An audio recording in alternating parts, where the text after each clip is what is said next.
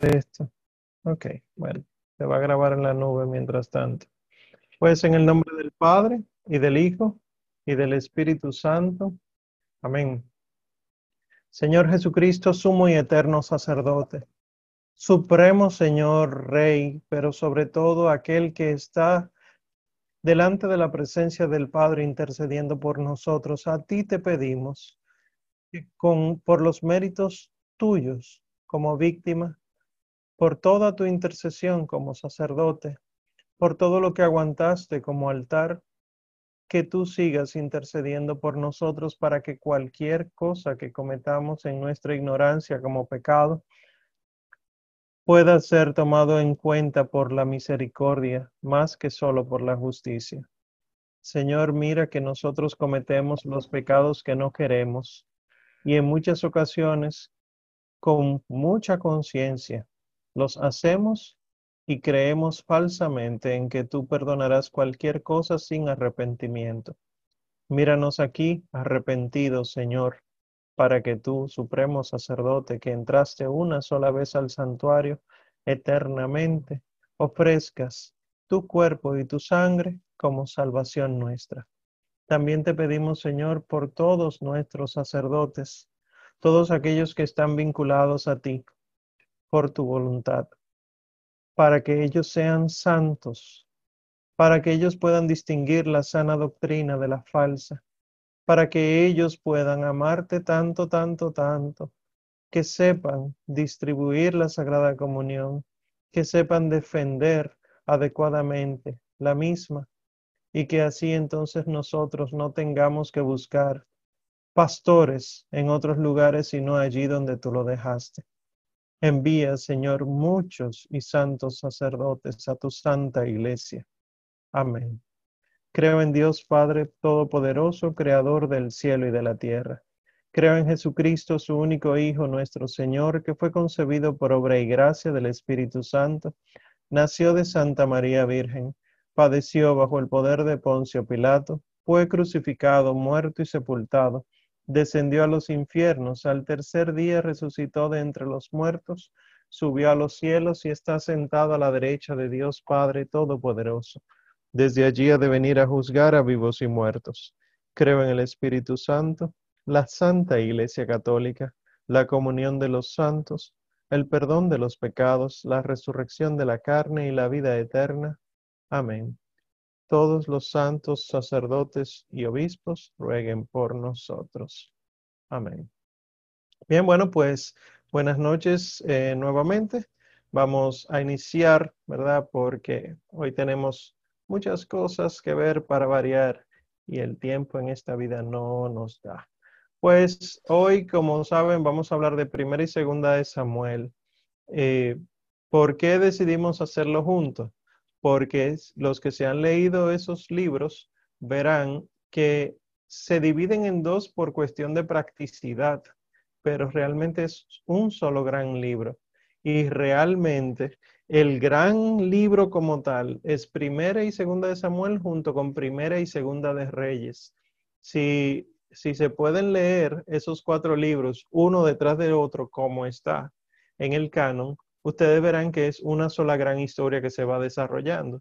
Y por eso es que se entiende perfectamente que la razón por la que se dividieron estos libros fue por asuntos de practicidad por los rollos.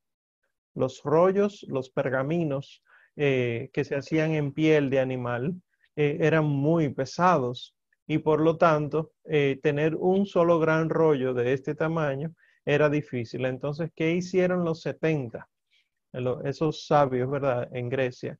Separaron dos grandes grupos que ahora se llaman Samuel y Reyes, y dentro de esos dos separaron cada uno en dos, y serían entonces cuatro rollos. Anteriormente, y todavía aparecen Biblias así, eh, en lugar de llamarle primera y segunda de Samuel, le llaman primera y segunda de Reyes y a, a primera y segunda de reyes, entonces le llaman tercera y cuarta de reyes. O sea que no se sorprenda que ustedes vean eh, primera, segunda, tercera y cuarta de reyes en algunos libros antiguos, porque ha sido por asunto de necesidad.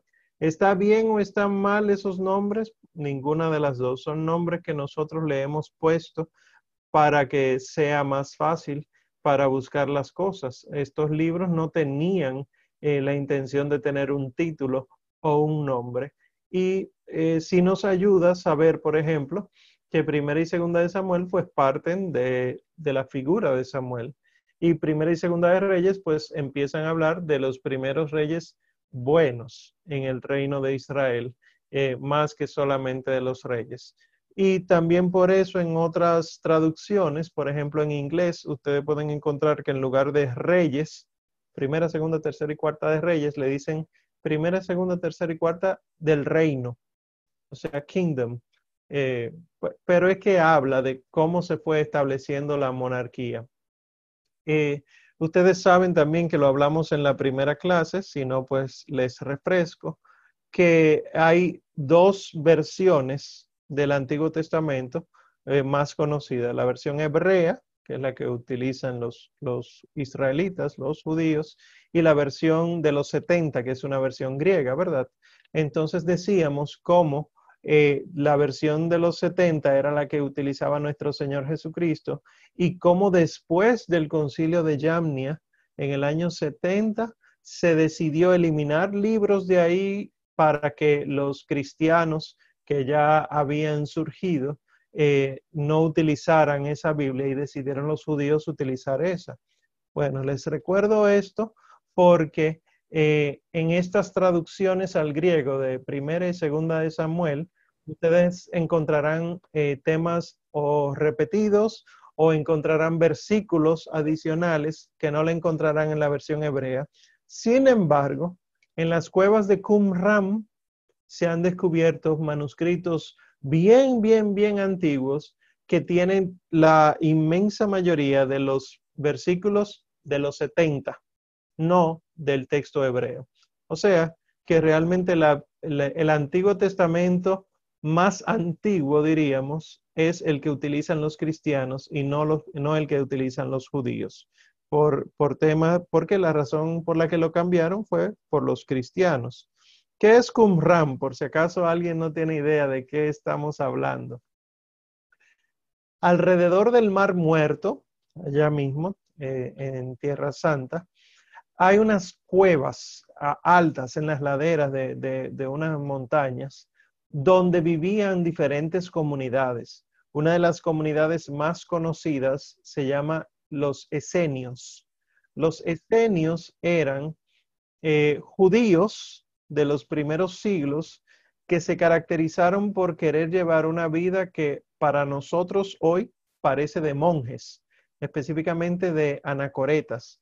Pero ellos no eran monjes, obviamente, sino que eran comunidades laicas eh, judías, no piensen en cristianos, comunidades eh, laicas que vivían en estas cuevas con la intención de ellos vivir más radicalmente su fe y ahí entonces tenían muchos escritos de, lo que para nosotros es el Antiguo Testamento.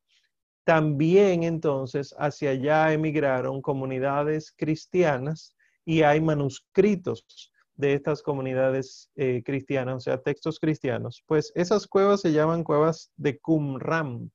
Y ustedes verán en sus Biblias, si la Biblia es muy, muy buena, eh, que a la cita al pie de página pondrán en ocasiones manuscrito, eh, que normalmente se abrevia MS, y, y pone, por ejemplo, 7Q25.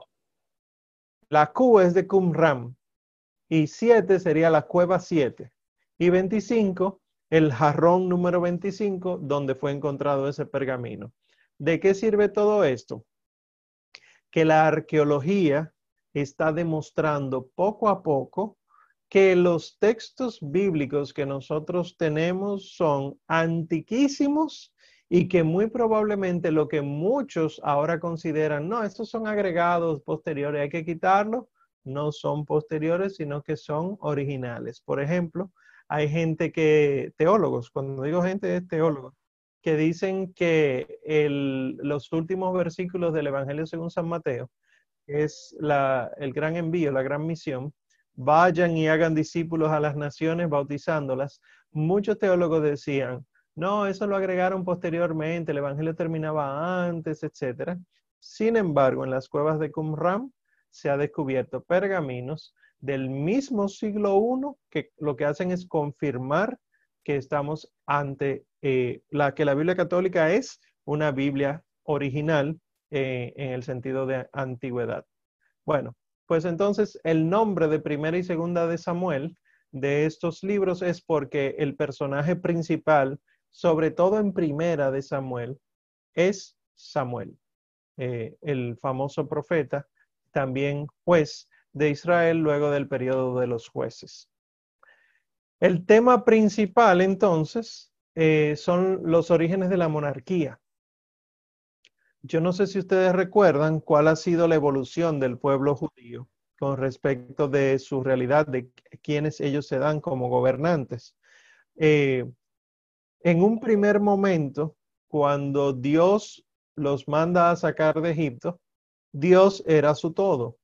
Dios era el que le daba la comida, Dios era el que lo guiaba, etcétera, pero Dios utilizaba a Moisés y Moisés fungió como guía y legislador y en ocasiones eh, administraba justicia.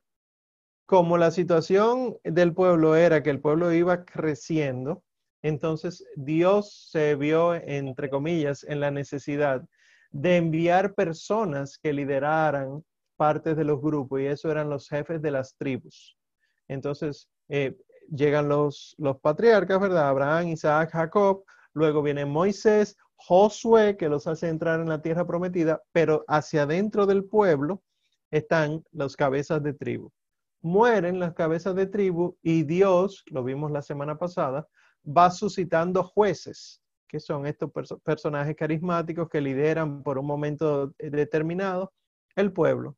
Pues el pueblo veía que las, las otras naciones, los otros pueblos, tenían reyes y ellos querían darse un rey. Entonces, esta necesidad de rey es lo que se va describiendo en los libros de Samuel, que el pueblo quiere un rey y cómo Dios les concede un rey. Ustedes sabrán que el orden de los primeros reyes es primero Saúl, luego David, luego Salomón, y luego entonces el reino se va dividiendo, etcétera, y eso lo veremos más adelante. Pero aquí, como monarquía, es importante entender el orden de Samuel, Saúl, David, Natán y Salomón. Si se fijan, puse Samuel y Natán entre los reyes porque estos dos profetas son importantísimos por lo siguiente. Eh, un profeta era el elegido de Dios y el rey era el elegido de Dios. Sin embargo, el profeta lo elegía Dios directamente. El rey era elegido por Dios a través de un profeta. O sea que el profetismo era más importante que ser rey. Y ser rey entonces va adquiriendo cierta importancia eh, con el pasar de los años. Entonces, ¿Qué sucede con estos personajes? Si ustedes se sientan a leer el libro o los libros de Samuel, verán que las narraciones no son por bloque. Vamos a hablar de Samuel, se murió Samuel. Vamos a hablar de Saúl, se murió Saúl. No, sino que se van entremezclando como una historia normal. Cuando yo voy a hablar de ti, yo tengo que empezar hablando de tus padres y cómo tus padres se conocen y cómo en este conocer conocen otras personas y la vida sigue en paralelo de todos y se van entrecruzando a veces. Pues esto es lo que hace este libro. Eh, van apareciendo personajes y van desapareciendo otros y los protagonistas, sobre todo de primera y segunda de Samuel, porque ya en Reyes es que veremos a Salomón, son Samuel, Saúl y David. Estos son los tres personajes principales de estos dos libros. Entonces, ¿cómo se estructuran los dos libros? Podemos decir que tienen cinco partes. Recuerden que lo estamos viendo como si fuera un solo gran libro. La primera parte que es sobre la figura de Samuel.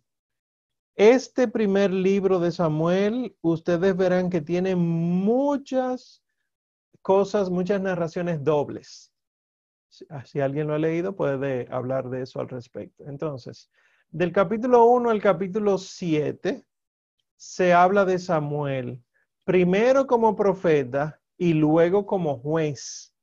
Y son dos tradiciones, además de que es en esa parte que se narra cómo el arca de la alianza pasó trabajo y cayó en manos de los filisteos.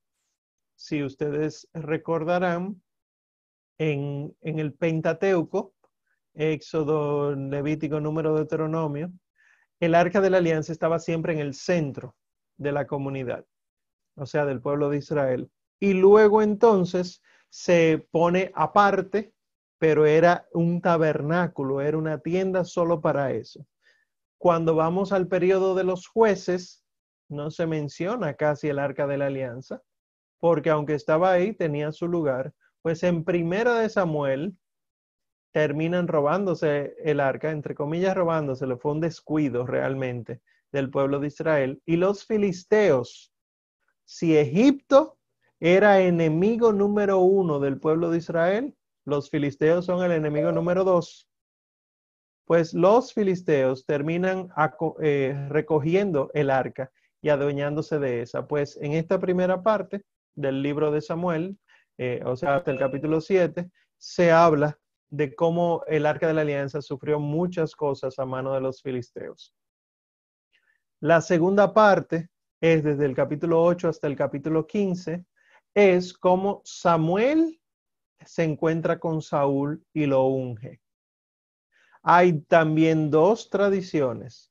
Una que Samuel eh, se encuentra con Saúl. Saúl estaba buscando unas burras que se le habían perdido a su papá. Samuel se encuentra con Saúl y lo unge. Punto. Y la otra es que el pueblo dice que unja a Saúl y Samuel entonces accede.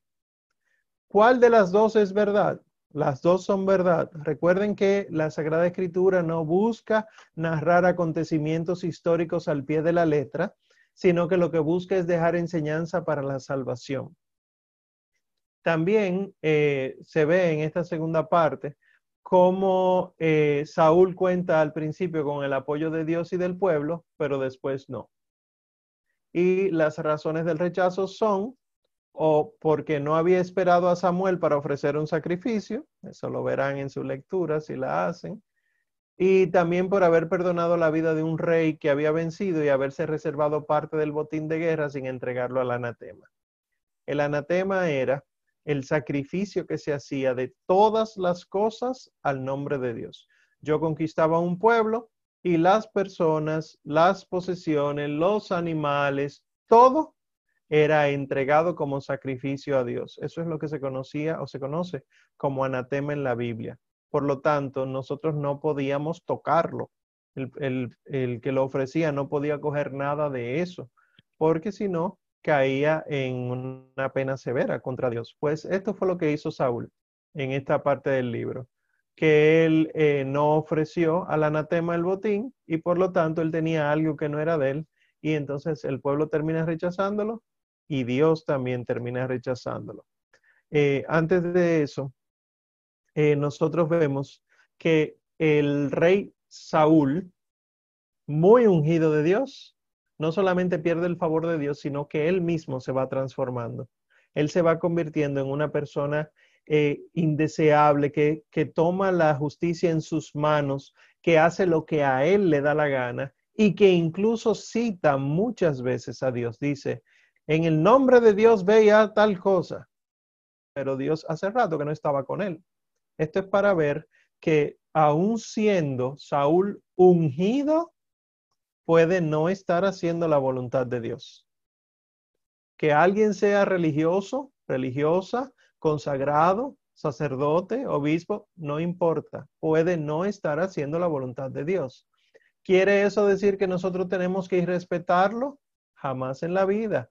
Piensen cómo David tiene acceso para matar a Saúl y no lo mata porque él dice, Dios me libre de ponerle la mano a un ungido de Dios. O sea que sí hay que seguir tratando con respeto a los consagrados, aunque sean malos consagrados. La tercera parte es desde el capítulo 16 de Primera de Samuel eh, hasta el capítulo 1 de Segunda de Samuel. O sea, se sigue el libro como una sola gran lectura. Y ahí sí aparecen muchos duplicados, muchos duplicados. Por ejemplo, eh, cómo David llega a ser eh, de la corte de Saúl. Según un momento dice que era que Saúl eh, quedaba como poseído de demonios y David fue buscado porque él tocaba y cantaba y entonces pasa a ser un cantor dentro de la corte de Saúl para que los demonios sean aplacados en Saúl. Esa es una lectura muy interesante porque es el único momento en que se narra que David era músico. Sin embargo, nosotros conocemos a David como el gran cantor y gran compositor.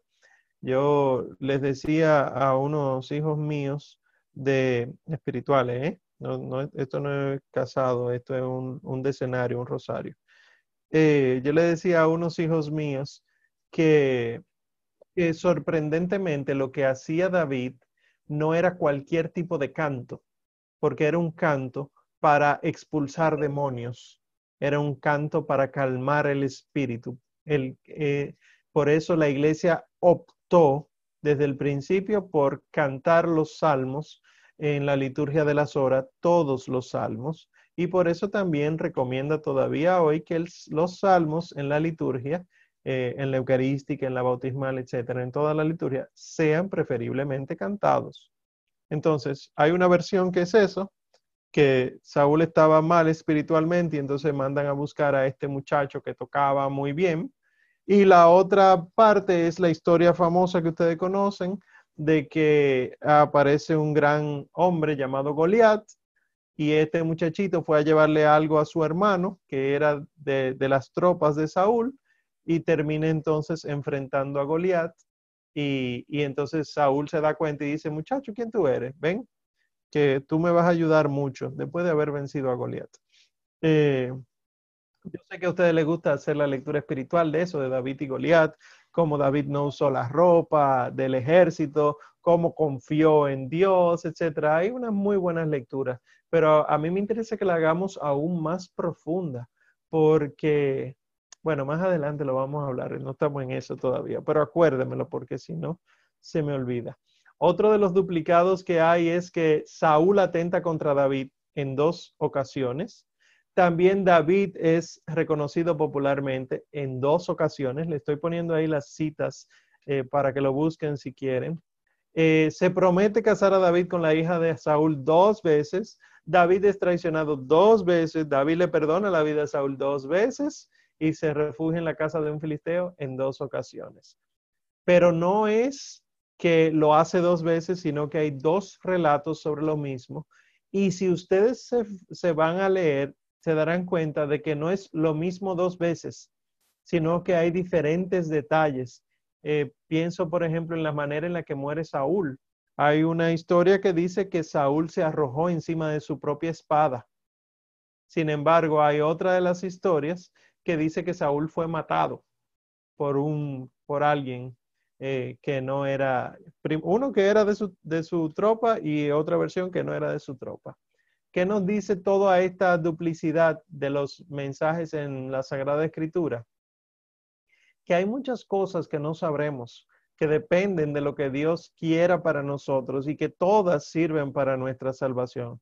Esto no habla de que sean verdad o sea mentira. Por favor, insisto, no crean que es mentira, sino que es una manera de entender eh, la verdad.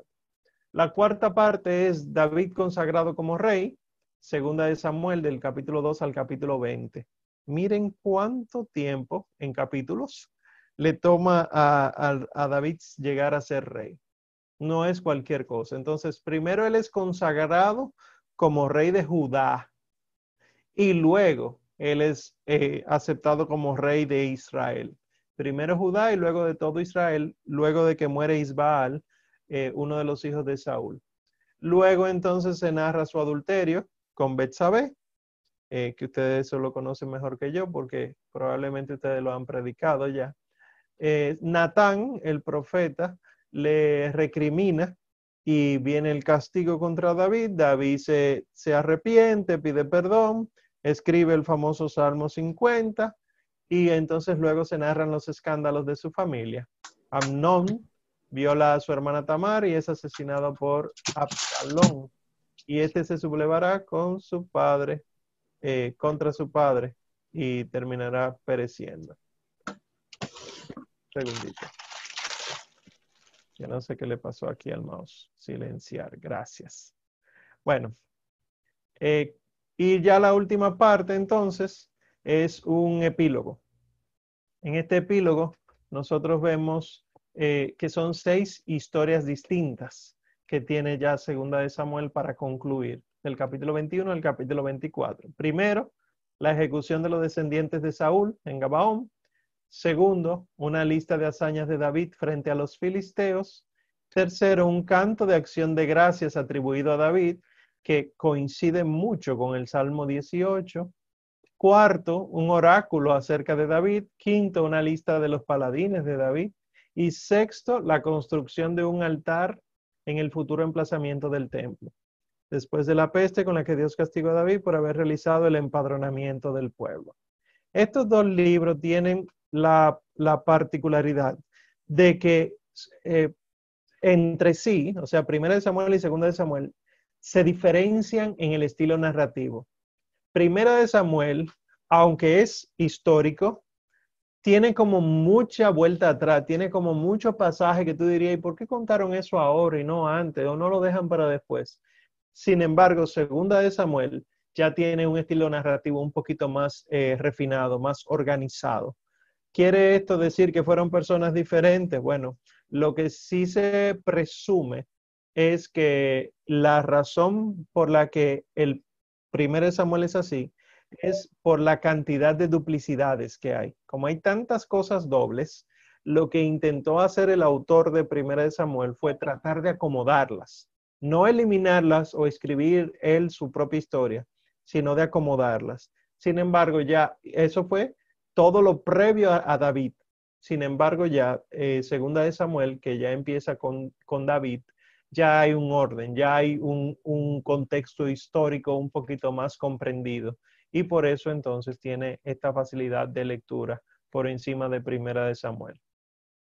¿Cuál sería el sentido teológico de, estos dos libros, Primera y Segunda de Samuel?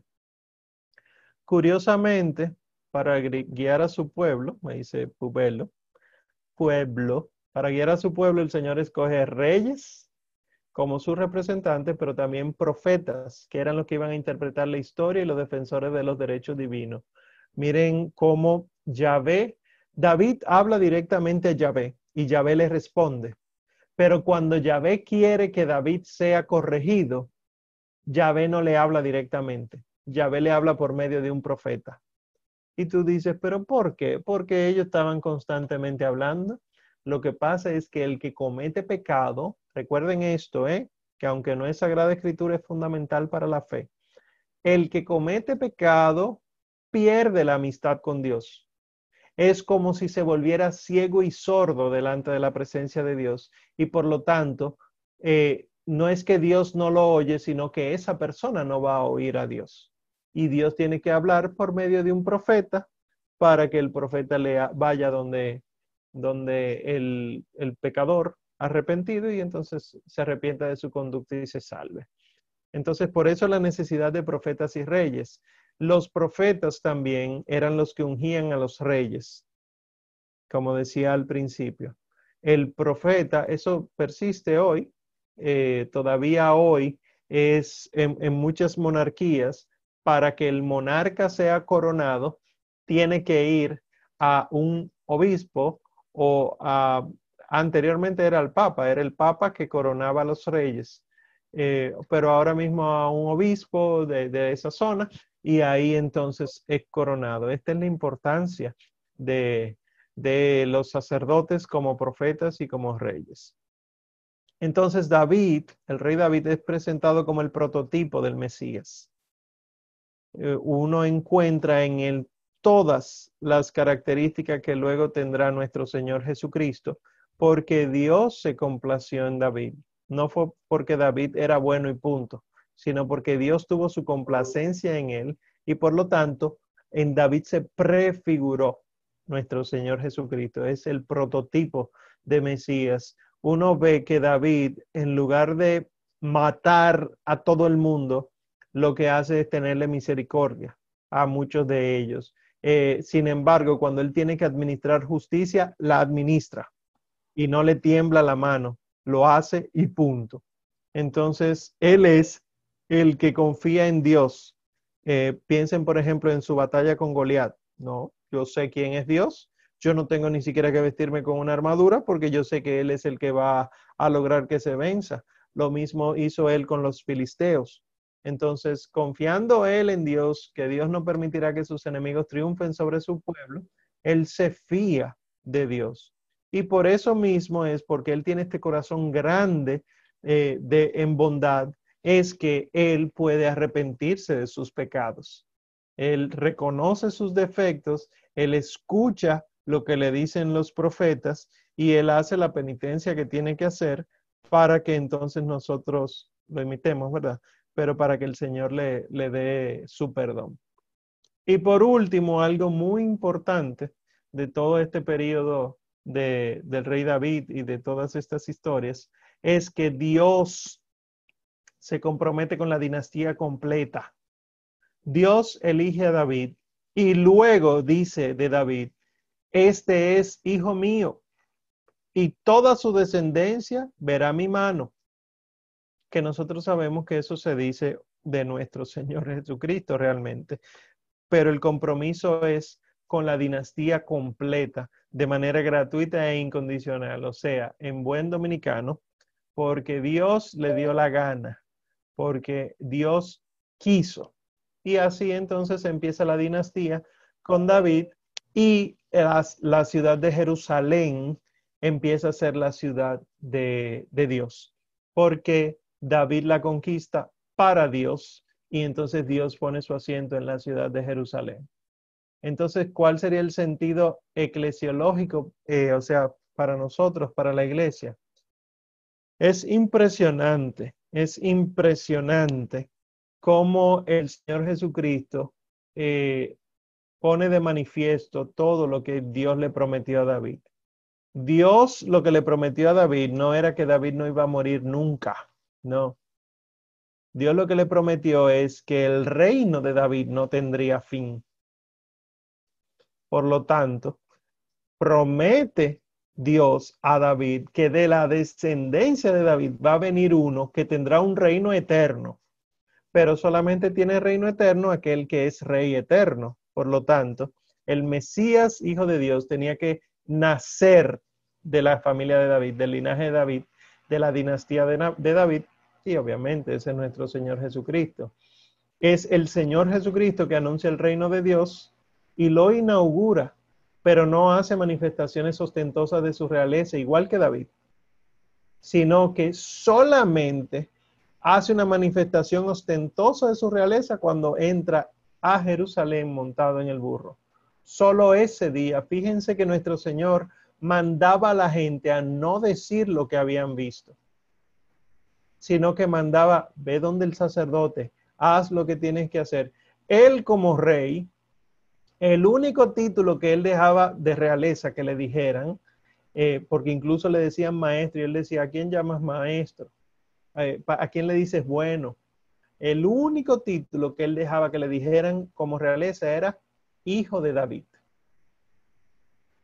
Cumpliéndose en él entonces la promesa de primera y segunda de Samuel, que estamos hablando que eh, el periodo que se describe eh, de la dinastía davídica es de cerca de mil a mil doscientos años antes de nuestro Señor Jesucristo.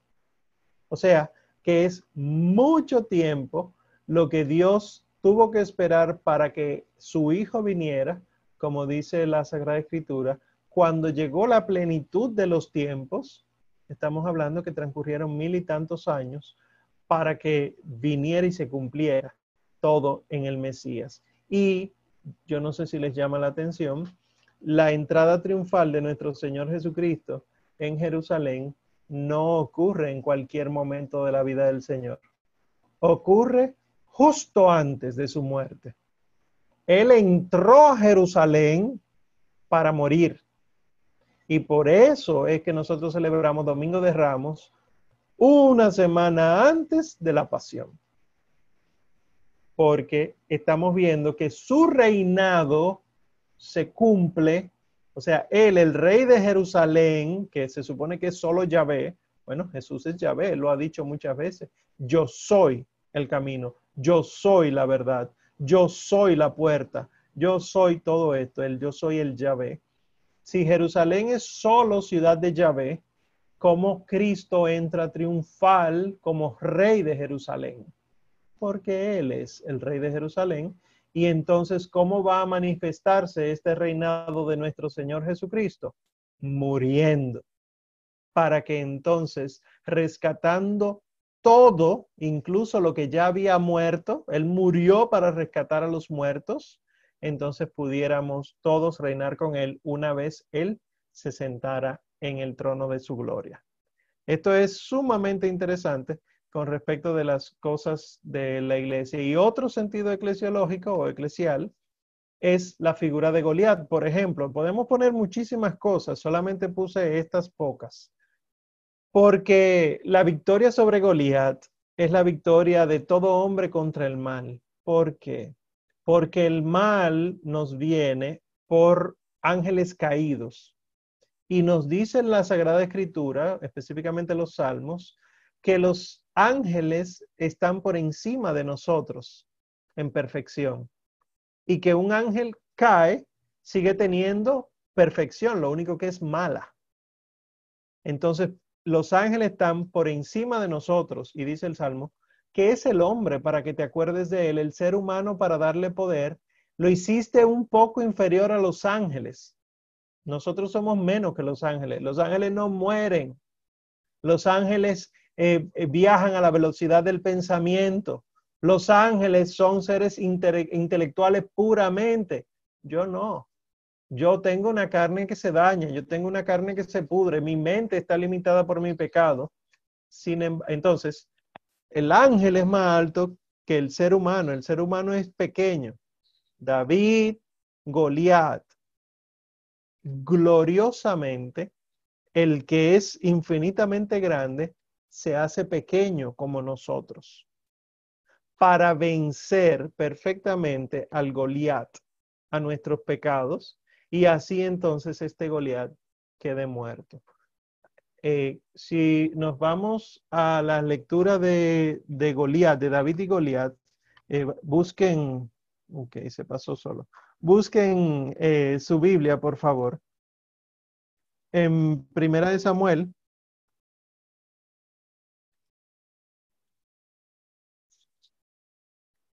Primera de Samuel, capítulo. Pero bueno. Ya voy, ya voy, ya voy. 17. Primera de Samuel 17. Busquen en su Biblia, por favor.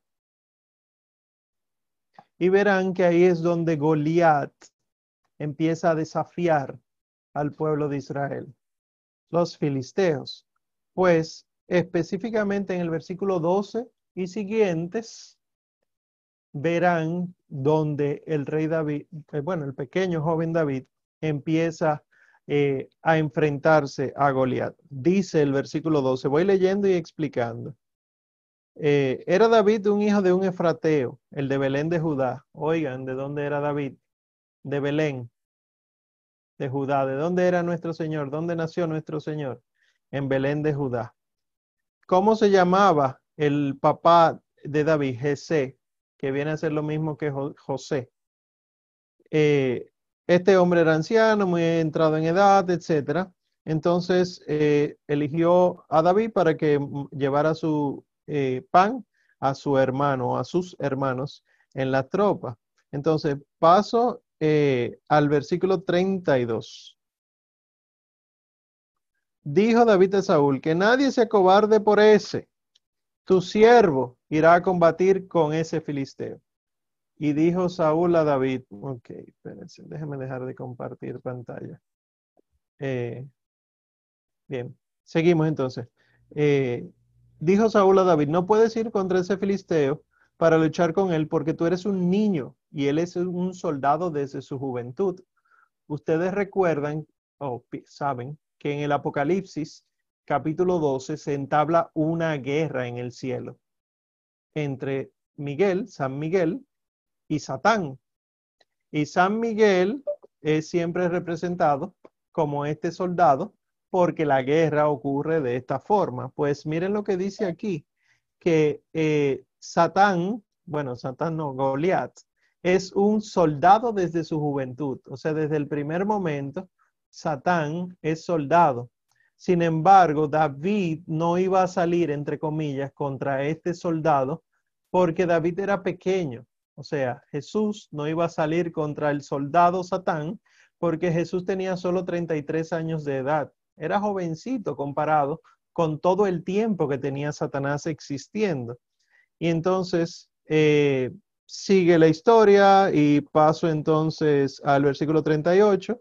Le pusieron el casco de bronce, le pusieron la coraza, ciñó su espada, etcétera. Y luego entonces el versículo 40. Bueno, antes de eso, y David se lo quitó de encima. Versículo 40. Tomó su callado en la mano, callado de pastor, o sea, el bastón. Y escogió en el torrente cinco cantos lisos y los puso en su zurrón de pastor en su morral, y con su onda en la mano se acercó al filisteo. Me, me detengo.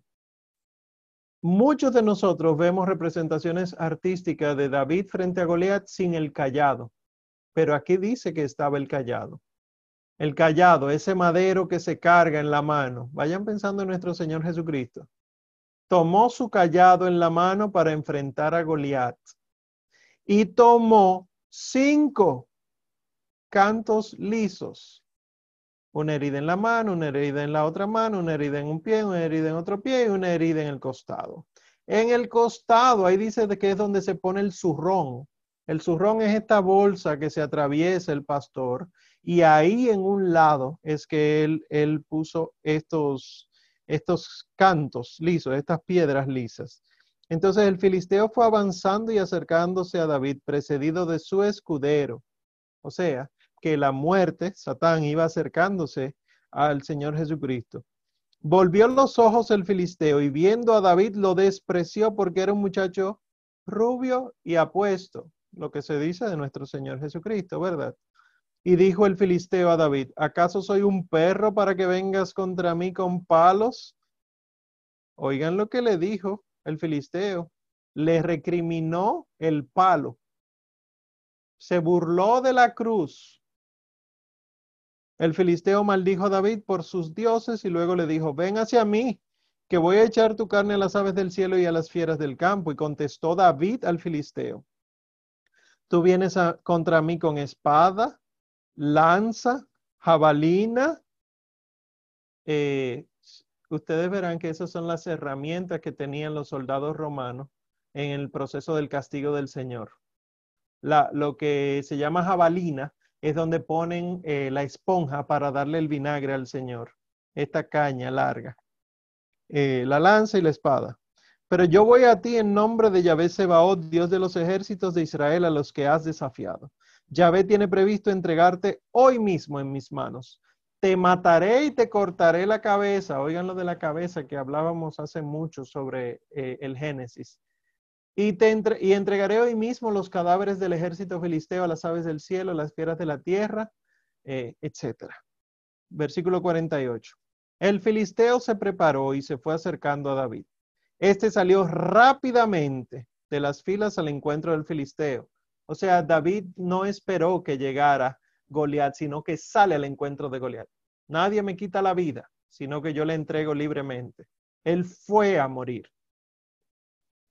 metió su mano en el zurrón, sacó de él una piedra, la lanzó con la onda e hirió al, filisteo en la frente. La piedra se le clavó en su frente y cayó de bruces en tierra. Así venció David al filisteo con la onda y la piedra. Hirió de muerte al filisteo sin empuñar una espada. Corrió David, se detuvo sobre el filisteo y sacando de la vaina la espada de éste, lo mató y le cortó la cabeza. Con la espada de Goliat, mató a Goliat. Con la muerte que el demonio había entrado al mundo, mató al demonio. Y tú dirás, pero ven, acá eran cinco cantos, él nada más utilizó uno para vencer. Sí, porque solamente de uno es que nace la iglesia. Del costado abierto de nuestro Señor Jesucristo que emana agua y sangre, nacen los sacramentos de la iglesia. Las otras heridas sufrió mucho, dolió mucho, pero era para mantenerlo clavado en la cruz. La última herida no era necesaria, pero sí era necesaria. Y ahí fue que nacimos nosotros, no en Pentecostés. Pentecostés no es ningún cumpleaños. Nosotros nacimos como iglesia del costado abierto de nuestro Señor Jesucristo, colgado del madero de la cruz. Esas son palabras de San Agustín. Entonces volvamos eh, aquí a las diapositivas, ¿verdad? Porque eh, esto no me estaba dejando compartir. Con tantas cosas que nosotros tenemos, cualquiera se vuelve loco y quisiera pasarse su vida entera hablando de las cosas divinas. Bueno, pues eh, Goliat viene a ser eh, la señal eh, del mal y la victoria sobre Goliat, como pueden ver, es la lucha de cada hombre con el mal, pero por nuestro Señor Jesucristo. David entonces se convierte en rey de Israel, anunciando al rey universal, pero él lo hace siendo pastor, preparando al buen pastor. David no dejó de ser pastor. Miren cómo venció a Goliat con el callado en la mano. Y eh, entonces obtiene para Yahvé la ciudad de Jerusalén, que nosotros vemos que a lo que se nos lo que se propone para nosotros al final de los tiempos es la nueva Jerusalén, la ciudad santa. A nosotros no se nos propone el cielo comparado con muchos pueblos, no, sino con un pueblo, y ese pueblo está congregado en una sola ciudad. Y eso es lo que dice el libro del Apocalipsis. Y descendiendo del cielo una ciudad, la ciudad de Jerusalén nueva, y habla de los basamentos, y habla de las piedras y de las puertas, etc. Esta nueva Jerusalén tiene que ser necesariamente la, la ciudad del cielo, porque Dios ha querido mudarse para Jerusalén pero la realidad está en que Dios es el cielo, nuestro Señor Jesucristo es Dios y por lo tanto nosotros somos los que vivimos en la Nueva Jerusalén o viviremos los destinatarios definitivos de la salvación. Todos nosotros eh, somos de la dinastía de David por alguna razón, pero la más importante es que nuestro Señor Jesucristo vino del linaje de David. Bien, entonces, vamos a, yo quiero escuchar, antes de hablar de, del análisis del texto, ¿verdad? Yo quiero escuchar sus impresiones de lectura, si es posible, eh, si es posible que ustedes hayan comentado alguna. Levanten la mano, yo le doy la palabra y así entonces puedo escuchar qué les pareció sus lecturas. Iván, adelante, desmuteate, si existiera esa palabra en español. Bueno, buenas noches maestro y compañeros. Eh, bueno, sí, a mí me, llamó, me sigue sorprendiendo los, quizá la palabra es mal empleada, pero los paralelismos, principalmente de la Virgen María con, en este caso, con Ana y con esa respuesta que le da Samuel al Señor en el capítulo 3, que habla Señor que tu siervo escucha. Me llama mucho el paralelismo de la esterilidad de Ana como la tuvo Sara y como la tuvo Raquel. Y me llama mucho la atención, y como tú hablaste del libro de números, de que eh, en el capítulo 11 del versículo, de, en el capítulo en el versículo 11, eh, Ana le promete al Señor que Samuel se iba a recortar el cabello y eso según investigué en, en el libro de números, capítulo 6, esa es la ley del Nazareo, eh, que como que, que, es como que propone a Samuel como exclusivo para lo que quiere el Señor y eso me acordó 100% a Jesús. Eh, Y el capítulo 2, el, el Magnifican. Y ya, eso fue lo que me llamó la atención. Sí, es impresionante todo eso. O sea, eh, uno, hay que saber leerlo para uno poder identificar eso, porque normalmente uno lo escucha como una historia. Ay, dijeron esto y hicieron aquello. Sin embargo, está permeado totalmente de nuestro Señor Jesucristo y de la Santísima Virgen María. Gracias, Iván. ¿Quién más quisiera comentar antes de, antes de que nosotros hagamos el análisis? Tienen que levantarme la mano porque si no, no los veo. Ay, son solo tres capítulos. ¿Qué pasó? Alguien, alguien, alguien. No, profe, hable usted.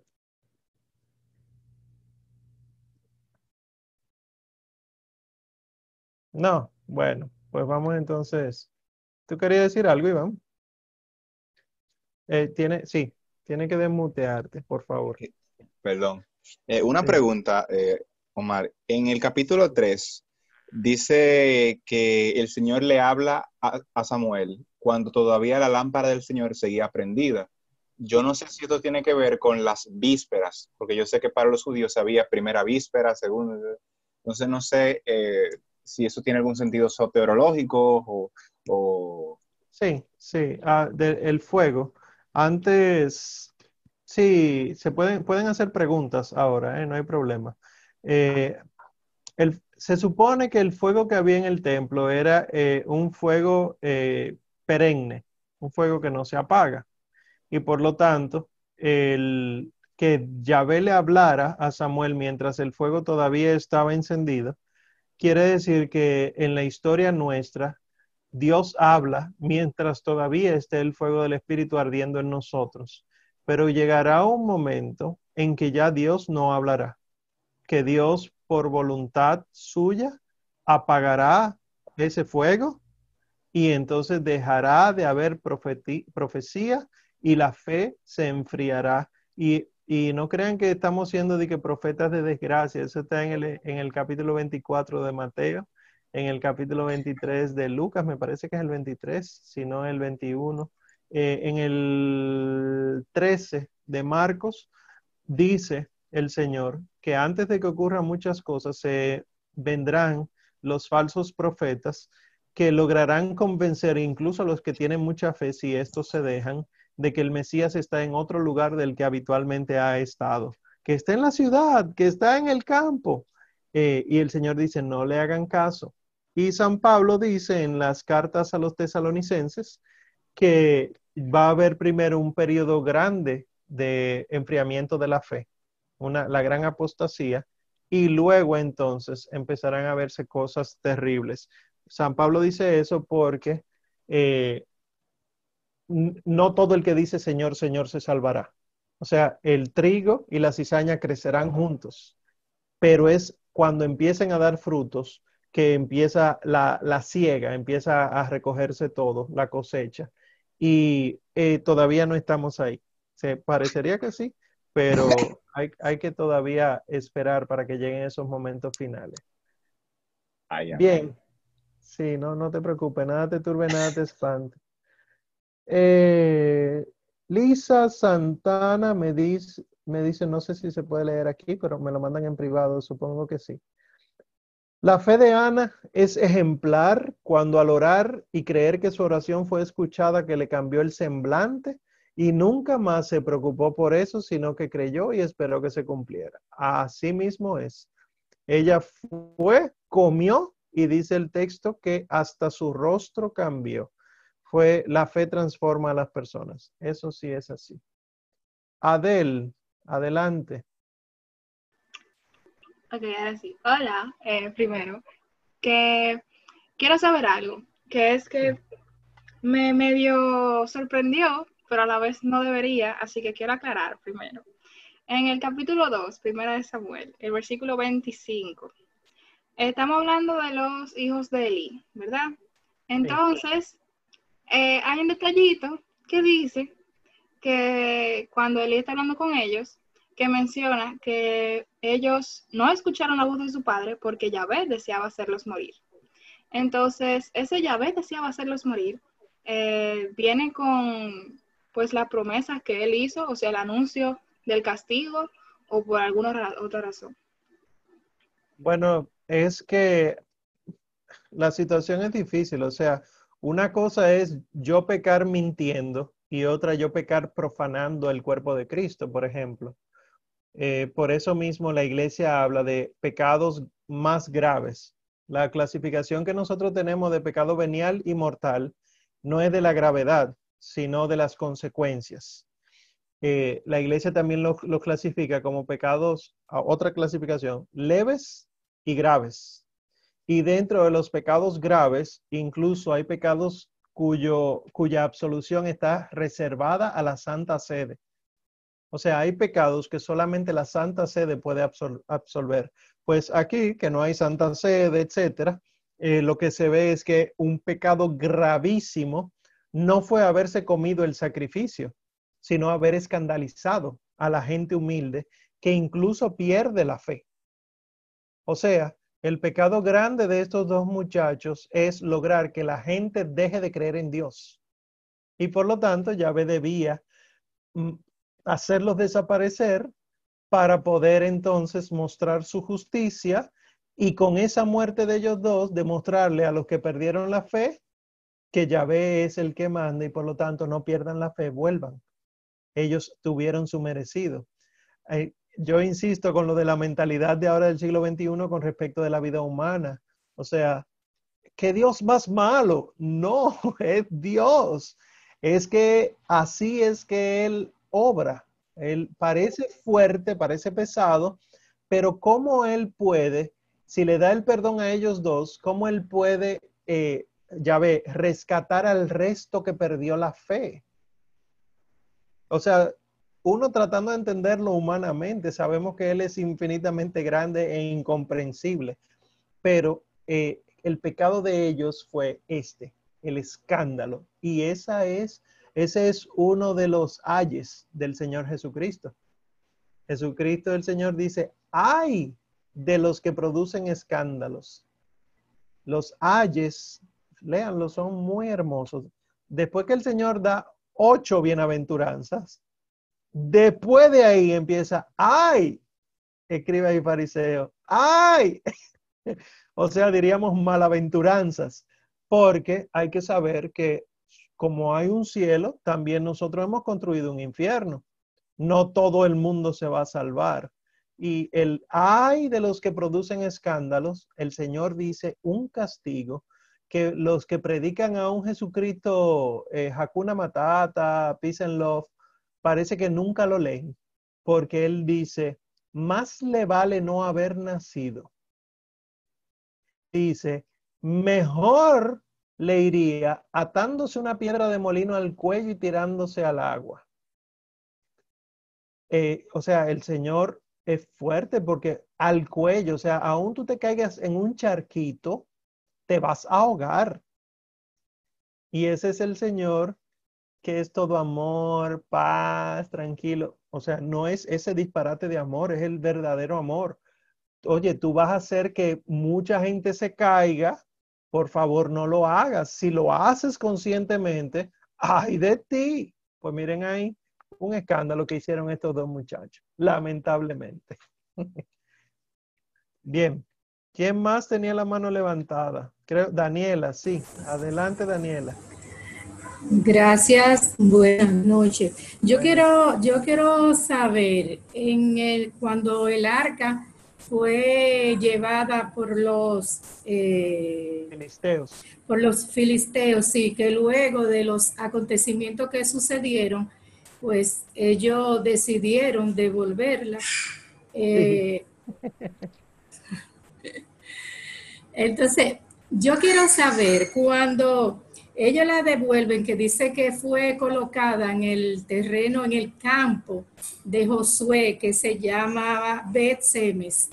Entonces dice que Yahvé murieron 70 personas por haberse atrevido a mirar el arca de Dios. Entonces, yo, yo quiero saber ¿Por qué pasó ese acontecimiento de los muertos? Porque se atrevieron a, mirar el arca de Dios. O sea, realmente entonces ellos, es, ellos no eran israelitas o, o, era un ritual de que en ese momento no podían eh, mirar al arca de Dios. Bueno, estos personajes, estos 70 hombres, eh, dice el versículo 19, ese es para los que llevan la Biblia, capítulo 6, versículo 19, dice, de entre los habitantes de Bet-Semes, los hijos de Jeconías no se alegraron cuando vieron el arca de Yahvé. Ahí es que está el problema. Ah, okay. Porque el arca de Yahvé era la presencia de Yahvé, o sea, sí. era Yahvé mismo. Y si tú miras el arca y no te alegras, entonces viene el castigo a estos 70 hombres. Sin embargo, algo que tienen que tener siempre claro, siempre claro, es arca de la alianza es sinónimo de nueva arca de la alianza. Cada vez que ustedes vean el arca en el Antiguo Testamento, asocienlo a la Santísima Virgen María.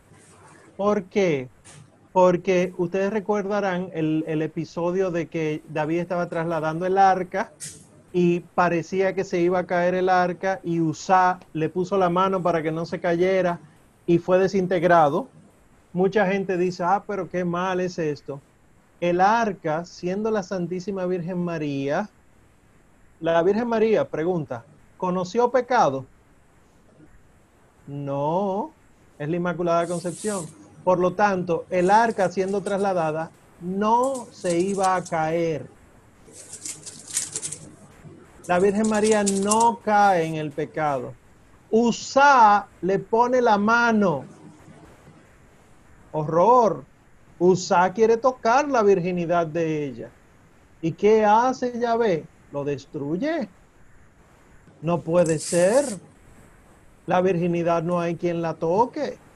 Entonces, ¿por qué aso asociamos, por ejemplo, ese pasaje de Usá y ese que también Daniel está eh, preguntando? En el pasaje de Usá, eh, nosotros, si ustedes vieron las catequesis mariológicas que dimos los sábados de mayo, verán que el arca de la alianza, María, en este pasaje se dice lo mismito que en el Evangelio de Lucas, que David estaba gozando, brincando cuando llegó el arca, que el arca fue llevada, antes de llegar a Jerusalén, fue llevada a casa de otra persona, Obed Obededón, y que el arca en Obed allá en Obededón, David dijo, ¿de dónde a mí que venga a visitarme el arca? Que es lo que dice Santa Isabel. Y allá en casa de Obededón duró tres meses, que si se van al Evangelio de Lucas dice que fueron tres meses que duró la Santísima Virgen María en, su, en casa de la prima Santa Isabel para luego ir a su casa otra vez. O sea que esto está hablando de la Virgen María. Pues lo que pasó entonces al episodio de Jeconías, que estamos hablando del capítulo 6, que pregunta Daniela, es que vieron el arca y no se alegraron. Oigan las implicaciones mariológicas de esto, ¿eh? Ver a la Santísima Virgen María y rechazarla implicará la muerte. Esto es pesado. Yo sé que algunos de ustedes dirán, ¿qué? Y los protestantes y los budistas y no sé qué cosa. Está bien, está bien. Pero nosotros católicos haciendo lectura de la Sagrada Escritura, donde sí vemos a la Santísima Virgen María en el arca, no podemos darnos, la palabra no es lujo, porque no es ningún lujo, pero no nos podemos dar eso de rechazar a la Virgen María. Imposible, porque entonces viene la muerte. Yo tomaría, yo Omar ahora, eso no es una lectura que hace la iglesia, pero el 70, esa es la muerte del 70% de mi fe. O sea, un católico que rechaza a María ha perdido más de la mitad de su fe. Y ni hablar un católico que empieza a decir, María no fue virgen, nada, eso no es nada. Me tocará lo de usar. Al final de los tiempos, un rayito y así desaparezco. Bien, Daniela. Gracias. Siempre. ¿Alguien más antes de, así ah, aquí en el chat dice María Mercedes? ¿Por qué le dicen a Dios Yahvé de Sebaot? ¿En qué momentos en la Biblia refieren a Dios de esta forma? Bueno, Yahvé Sebaot quiere decir el Dios de los ejércitos. Y Yahvé Sebaot es el Dios que pelea por su pueblo. Sebaot. ¿Qué es lo importante de esto? Y oigan bien, porque estos no son conceptos antiguos, sino siempre nuevos. La Madre Iglesia manda a que el canto del santo, ¿verdad? Que todos los himnos de la liturgia sean en latín si se puede, y que el canto del santo en latín dice, Sanctus, Sanctus, Sanctus, Dominus Deus, Señor Dios, Sabaoth el Señor Dios de los ejércitos. Nosotros tenemos la traducción al español de el Señor Dios del universo. Y tú dices, pero entonces hay un problema. El problema no está en la traducción, eh, sino en el haberlo traducido. Porque el ejército o los ejércitos de Dios no son humanos. Recuerden que el Señor Jesús dijo, mi reino no es de este mundo. Si fuera de este mundo, ya le habría dicho yo a mi ejército y viniera a acabar con ustedes. Por lo tanto, ¿quiénes son los ejércitos de Dios?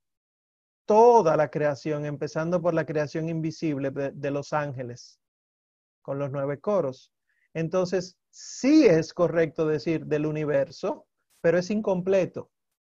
Sí es correcto decir de los ejércitos, pero es incompleto porque los ejércitos son toda la creación. Entonces, ¿en cuáles momentos de la Sagrada Escritura se le llama a Yahvé Sebaot cuando Yahvé va a defender a un pueblo?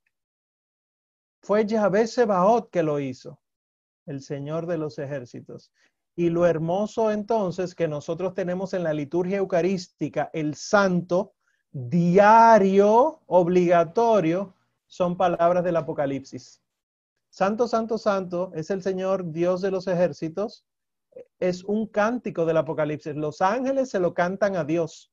Quiere decir que como el Apocalipsis habla de la vida eterna, ¿verdad? De lo que hay en el cielo, quiere decir que el Señor sí es Yahvé Sebaot todavía y lo será por siempre porque todas sus criaturas son parte de sus ejércitos. Y nosotros somos humildes siervos de Él. Gracias a Dios. Julián, y, bueno, sí. Julián Morel pregunta, Ana cuando ora hace un voto en el que dice el Señor que debe tener un hijo, eh, que de tener un hijo, la navaja no tocará su cabeza. ¿Esto qué significa? Y si tiene alguna relación con Sansón. Sí, tiene relación con Sansón y no solo con Sansón. El nazireato o nazareato es el consagrado desde el vientre. Ya uno de ustedes lo había explicado hace poquito, pero es desde el vientre, o sea, el elegido de Dios, pero desde el vientre. Y no solo Sansón, ustedes verán que eso lo dice de Juan el Bautista también, que no bebía alcohol, porque el nazireato implicaba no consumir alcohol, ni siquiera la mamá en el vientre, no podía la mamá consumir alcohol mientras estaba embarazada por el nazireato y no se cortaba el pelo por el nazireato.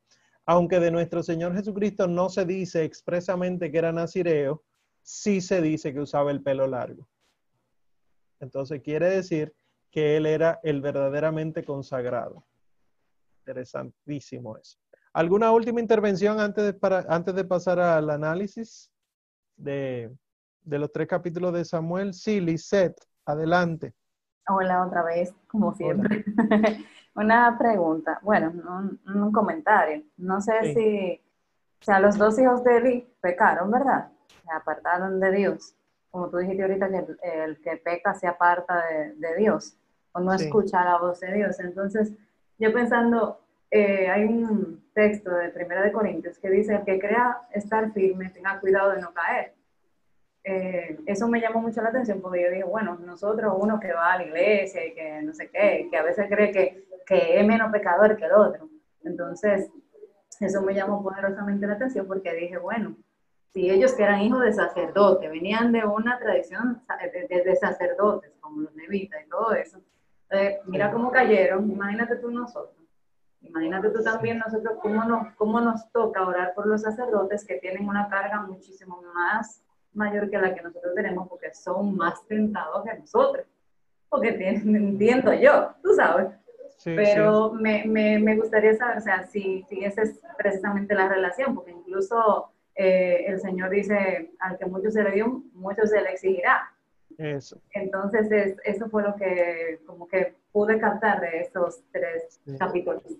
Por eso es que el sacerdocio debe ser una vocación, no una profesión cualquiera de que yo elijo ser cura. Porque si Dios llama, Dios proporciona los medios. Un sacerdote es el que guía un pueblo. Quiere decir que un sacerdote no solamente tiene la responsabilidad de evangelizar, sino que es el que se encarga, por la misericordia de Dios, de que ese pueblo se salve. El demonio te puede atacar a ti y a mí y nos, dispersa, pero cuando ataca a un sacerdote, dispersa un rebaño entero. Entonces los demonios atacan mucho más a los consagrados porque están tratando de hacer la voluntad de Dios. Si nuestro Señor Jesucristo fue atacado de todas las maneras posibles, los sacerdotes que son imagen de Cristo van a recibir esos mismos ataques. Y por eso mismo es que tenemos que rezar por ello y también corregir cuando hay que corregir, porque en muchas ocasiones nosotros pretendemos que los curas sean santos y no les proporcionamos una amistad santa yo, ustedes, por ejemplo, las mujeres pueden ir escotadas, desmangadas, ropa estrecha, etcétera, frente a un sacerdote. Ah, pero es que hace mucho calor. a ah, que se condene el, mundo entonces, porque tú tienes calor. Eh, la iglesia siempre habla de la prudencia al vestir. Esa prudencia al vestir se llama modestia. Y la modestia es un reflejo exterior de lo que abunda en el corazón. Igual los hombres, cuando los hombres tenemos amistades eh, no sanas hacia los sacerdotes, podemos hacerlos pecar con nuestro vocabulario, con nuestras sugerencias eh, de, de, películas, de series. Padre, usted debería, padre, usted, y no somos amigos auténticos de padre, mire, usted no debería hacer eso, deje de hacer eso, deje de juntarse eh, con perenceja sola que se ve mal, con fulano solo que se ve mal ser amigos santo. Y así entonces ellos pudieran tener apoyo, porque siempre lo digo, el Señor Jesucristo hasta en su camino a la cruz tuvo alguien que le acompañara. Y en la cruz, aunque fue crucificado solo, obviamente, pero al pie de la cruz estaba su madre, María Magdalena, y Juan, el que tanto amaba. Un buen amigo de verdad, un verdadero amigo, se queda en la cruz del sacerdote. Y aunque no pueda cargarle y crucificarse él, pero está ahí consolando. Ciertamente el demonio va a atacar y no va a atacar, está atacando. Está atacando fuertemente nuestros curas, nuestros obispos, y ustedes lo saben, ustedes nada más tienen que abrir las redes sociales y verán montones, montones de herejías y desórdenes con respecto de curas. Pero nosotros tenemos que ponernos en esto, porque eh, así como Samuel, nosotros podemos estar siendo elegidos desde pequeños para ayudar a otros, así como David, estamos siendo elegidos desde pequeños. Así que ponernos en la cosa, sí, así mismo es que podemos interpretar esa parte del texto.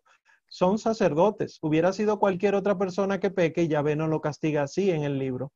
Fíjense que los filisteos se portaban mal, pero Yahvé no destruía a los filisteos completos, sino a los filisteos que se oponían a él. Pues aquí, hijos, curas, hijos de cura, o sea, de sacerdote en el Antiguo Testamento, tienen una paga muy fuerte porque su pecado arrastra a montones de personas. Y eso es lo que han visto los santos y beatos del infierno.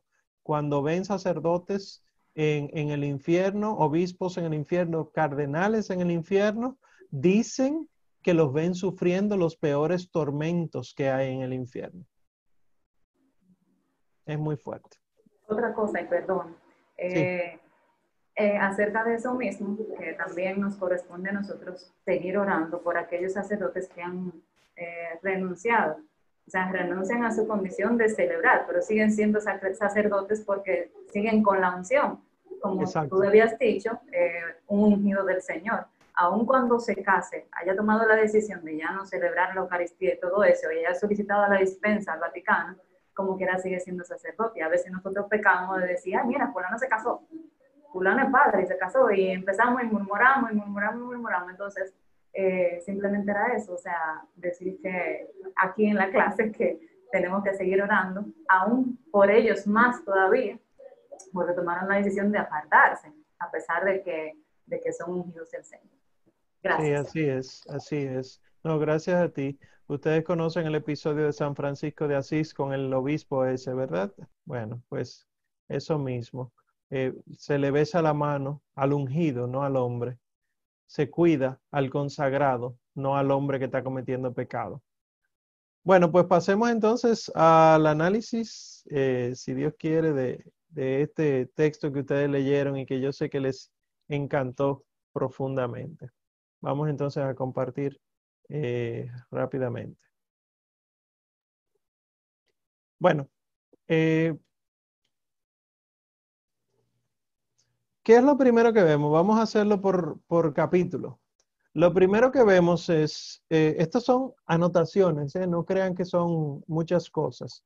En el versículo 11 del capítulo 1, nosotros vemos que dice que Ana dijo, oh Yahvé Sebaot, como estaba preguntando María Mercedes, si te dignas mirar la aflicción de tu sierva y te acuerdas de mí, si no te olvidas de tu sierva y le das un hijo varón, yo le entregaré a Yahvé por todos los días de su vida y la navaja no tocará su cabeza. El nazireato, ¿verdad? Pero la manera en la que dice, y si su Biblia es buena, tiene al lado la cita que yo les pongo ahí.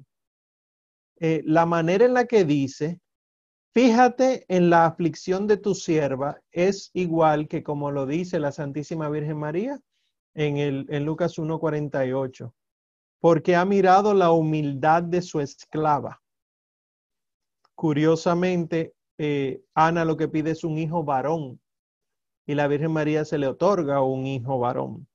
Y eh, Ana dice, yo lo entregaré a Yahvé por todos los días de su vida la Santísima Virgen María también lo entregó por todos los días de su vida, y la navaja no tocará su cabeza, o sea que será consagrado. Esa es una primera llamada a la atención, como decía eh, Iván, los paralelos que hay con Ana y la Santísima Virgen María. Ahora, ¿qué me llama la atención? Los versículos 22 y 23, que esto es impresionante. Dice que cuando nació Samuel, eh, iban a subir al templo, iban a volver a Jerusalén, pero dice el versículo 22 que Ana no subió. Le dijo a su marido, cuando el niño haya sido destetado, entonces, entonces lo llevaré. Será presentado a Yahvé y se quedará allí para siempre. El Caná, su marido, le respondió, haz lo que mejor te parezca y quédate hasta que, hasta que lo destetes y así se, Yahvé cumpla su palabra. Se quedó pues la mujer y amamantó a su hijo hasta su destete. Esto se aplica en la Santísima Virgen María. Si ustedes se van a las profecías de Isaías, búsquenla, por favor. Eh, ese texto que nosotros leemos siempre en la fecha de la Inmaculada Concepción, Isaías 7, versículo 14, busquen para que vean que dice, el Señor le dará una señal, y este es el texto que estamos acostumbrados a escuchar. Miren, una virgen está encinta y va a dar a luz un hijo al que le pondrá por nombre Manuel. Eso es lo que siempre leemos. Ese es el capítulo, el versículo 14. Sin embargo, fíjense que el versículo 15 yo lo incluyo aquí porque dice, comerá cuajada y miel hasta que sepa rehusar lo malo y elegir lo bueno. O sea, se alimentará de los mejores manjares hasta que llegue su destete. ¿Y qué nos dicen, por ejemplo, los santos? La venerable, o sea, está en proceso de canonización, María de Jesús de Ágreda, es una religiosa, una sor de clausura, dice ella que eh, no comió el niño Dios cosa alguna mientras recibió el pecho virginal de su madre, porque solo con la leche se alimentó, y esta era tan suave, dulce y sustancial como engendrada en un cuerpo tan puro y perfecto de complexión purísima. y medida en calidades sin desorden ni desigualdad. Les explico quién es esta venerable a la que el Señor le reveló muchas cosas. Hacia 1600, o sea, el descubrimiento de América fue 1492, ¿verdad? 1500 fue periodo de mucha conquista, pero hacia 1600 en Nuevo México, los eh, nativos de la zona se acercaban mucho a los franciscanos. Iban de sus lugares aislados y se le aparecían a los franciscanos y le pedían a los franciscanos, a quienes nunca habían visto en su vida, que por favor les bautizase. Y los franciscanos sorprendidísimos decían, ¿y cómo ustedes saben que hay que bautizarse? Y entonces los nativos le decían, una señora siempre viene a, hablarnos, nos enseñó Padre Nuestro, Ave María, Gloria y nos recomendó el bautizo. Efectivamente, esta señora era una monja de clausura de España a quien Dios le había dado el don de la bilocación. Y ella en éxtasis en su monasterio le contaba luego a las hermanas, ella era abadesa, o sea, que le contaba a las hermanas que eh, ella veía con cierta frecuencia una serie de hombres y mujeres con la piel oscura y que tenían poca ropa. En España del siglo XVII esto era escandaloso. ¿Qué es lo que esta madre superior está hablando? Se está volviendo loca, son asuntos sexuales, es el demonio. No, Dios le había dado la oportunidad de viajar a, Nueva, a Nuevo México evangelizar en Nuevo México para que todas estas personas se convirtieran. Y el testimonio se, se, se comprobó porque una vez ella decidió coger uno de los copones de la sacristía y cayó en éxtasis con el copón en la mano. Y entonces llegó con todo el copón a Nuevo México y dejó el copón en Nuevo México y los eh, nativos tenían el copón guardado en un sitio y cuando los franciscanos lo vieron, que vieron abajo que decía monasterio, no sé qué cosa, España, entonces quedaron convencidos. Y desde ese momento entonces es reconocida ella eh, como alguien eh, de, con dones de santidad en la iglesia.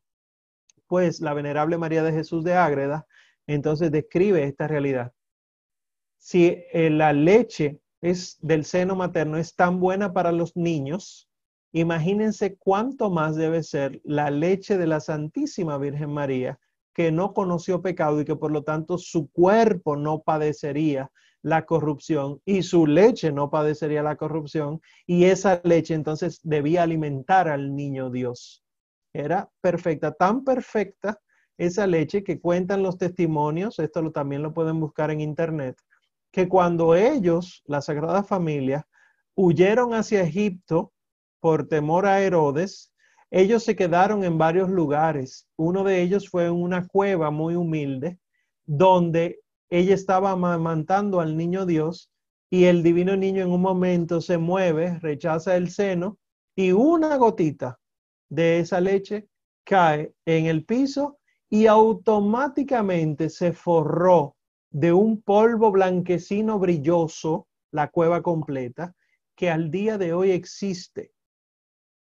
Existe en Egipto esa cueva, la cueva de, las, de, de la sagrada leche materna de la Virgen María, que incluso mujeres que no pueden quedar embarazadas y mujeres que no pueden dar el seno cuando dan a luz por las tantas complicaciones, van, toman un poquitito de ese polvo, se lo toman con agua y al día siguiente empieza toda la normalidad a dar el seno.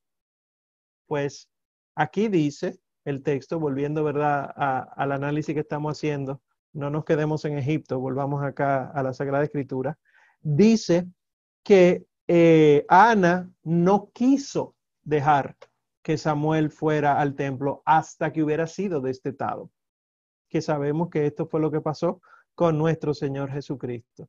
También el versículo 24 dice que cuando lo hubo destetado, lo subió consigo, llevando además un novillo de tres años, una medida de harina y un odre de vino. Una oveja y, y pan y vino. Aquí estamos viendo el cordero, aquí estamos viendo el sacrificio del Señor que está precedido por la Santa Eucaristía. Y este cordero duró tres años predicando, o diríamos también los tres días en el sepulcro. Es impresionante lo que nos va contando. El capítulo 2, entonces, como ya decía Iván, eh, es una semejanza al Magnificat, el cántico de la Santísima Virgen María. Tan así es que en el paralelo dice que es casi igualito en muchos aspectos. Por ejemplo, mi corazón exulta en Yahvé, versículo 47 de primera, primera de Lucas. Eh, levanta del polvo al humilde y alza del muladar al indigente, 52 eh, al 53 de Primera de Lucas, y así sucesivamente. O sea, se parece mucho, mucho, mucho este cántico al de la Santísima Virgen María. O sea que eh, este cántico de Ana es una prefiguración de lo que la Santísima Virgen María cantará o exultará de gozo. Los versículos del 12 al 17 sobre los hijos de Elí, que ustedes ya habían comentado, dice que los hijos de Elí eran malvados y no conocían a Yahvé ni las normas respecto del pueblo, etcétera, y habla de cómo se robaban todo, nuestro Señor Jesucristo también habló eso. ¿Qué significa Elí? Que incluso el Señor Jesús lo grita desde la cruz. Elí, Elí, la masa bactaní. Elí lo que significa es el Altísimo. Y aquí dice que los sacerdotes del Altísimo no se estaban portando bien nosotros vemos que de los ayes del Señor Jesucristo es contra los fariseos, que hay de ustedes que se alimentan del pueblo de Dios. Hay de ustedes que engordan el, eh, la grey, el rebaño de Dios, y se comen las mejores ovejas. Pues eso, en el Evangelio según San Mateo capítulo 23, como les pongo ahí, el versículo 13 y siguientes, pero solamente leeré eh, el versículo 13, dice lo siguiente. Hay de ustedes, escribas y fariseos, hipócritas, que cierran a los hombres el reino de los cielos. Ese es el pecado que comentábamos. Ustedes ciertamente no entran, pero además impiden el paso a los que están entrando.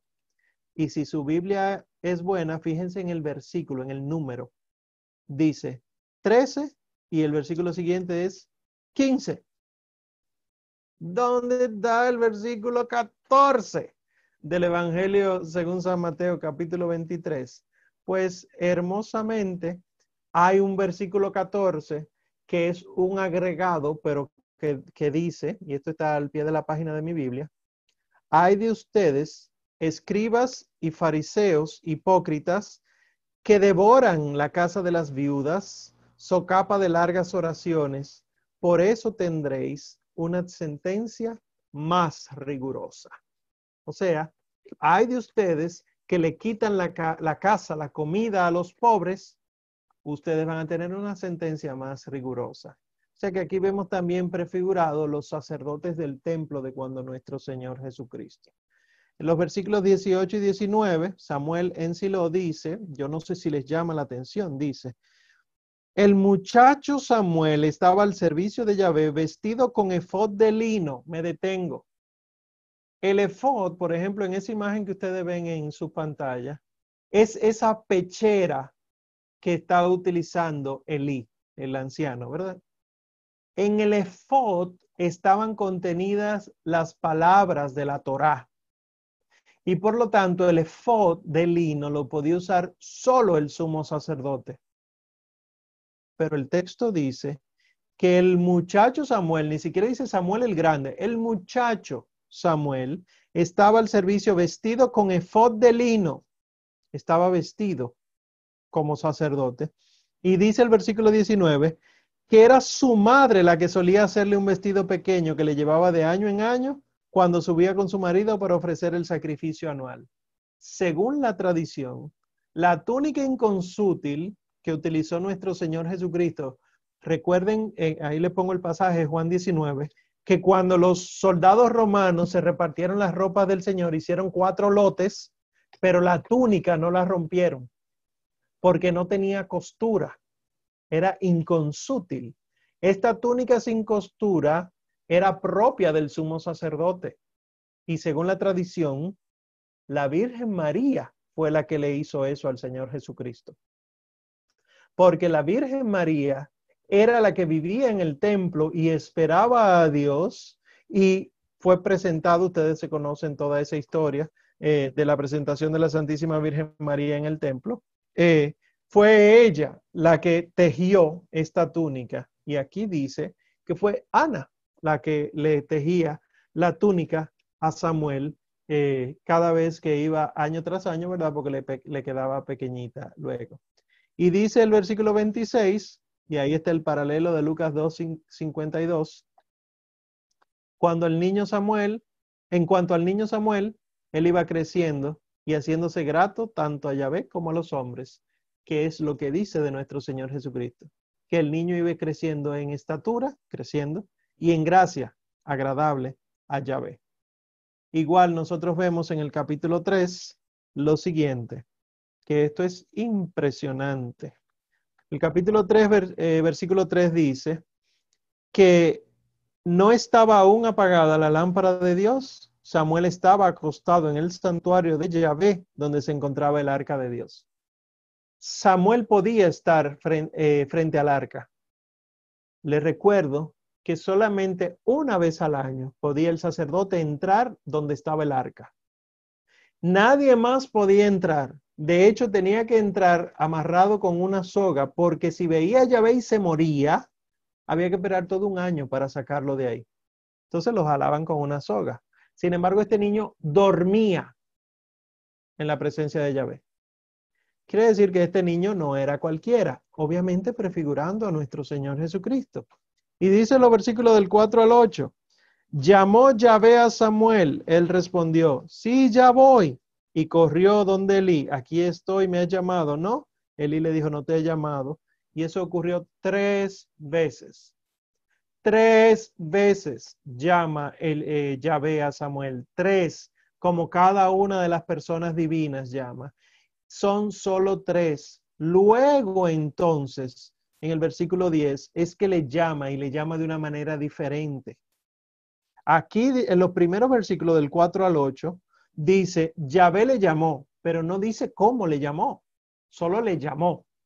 Cada persona de la Santísima Trinidad llamando. Sin embargo, el versículo 10, vino Yahvé, se paró y llamó como las veces anteriores, Samuel, Samuel. Me detengo en la primera parte se paró y llamó. Quiere decir que Yahvé está sentado en su trono. Dios reina desde su trono. Pero hay uno del trono que se para de su trono. Baja, muere y en el Apocalipsis aparece como degollado, pero de pie. Este se para.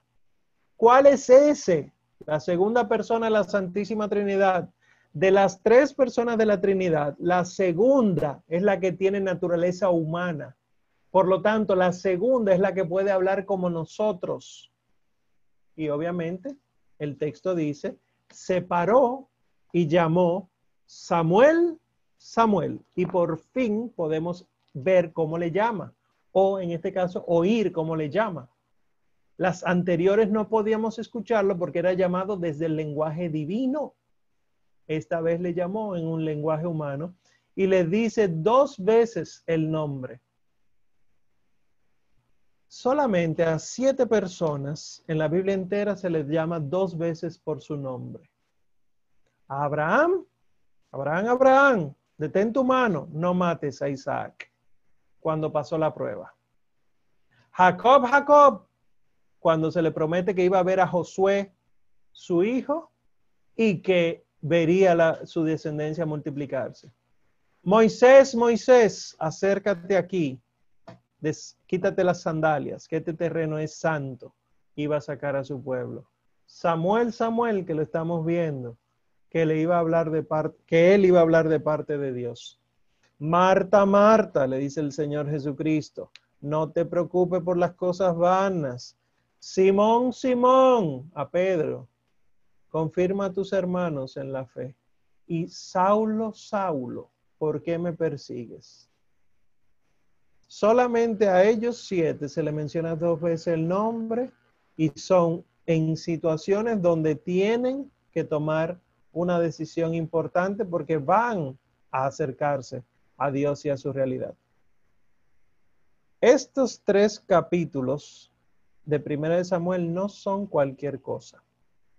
Nosotros estamos viendo a nuestro Señor Jesucristo enterito junto con la Santísima Virgen María ahí.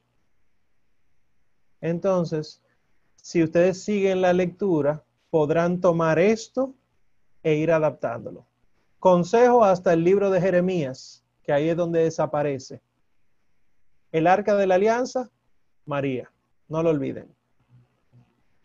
Y así ustedes verán que sus lecturas van a ser más cristocéntricas, más eclesiales y podrán ver que el castigo de Dios no es sino consecuencia de nuestro pecado, no que Dios es peor antes y después. Me preguntaba alguien, eh, creo que, sí, que está en, en, clases hoy, pero me preguntaba antes de la clase que esta realidad de Dios castigando tan fuertemente a los hijos de Eli, que si eso nos permite ver que Dios castigaba más, más severamente antes que ahora.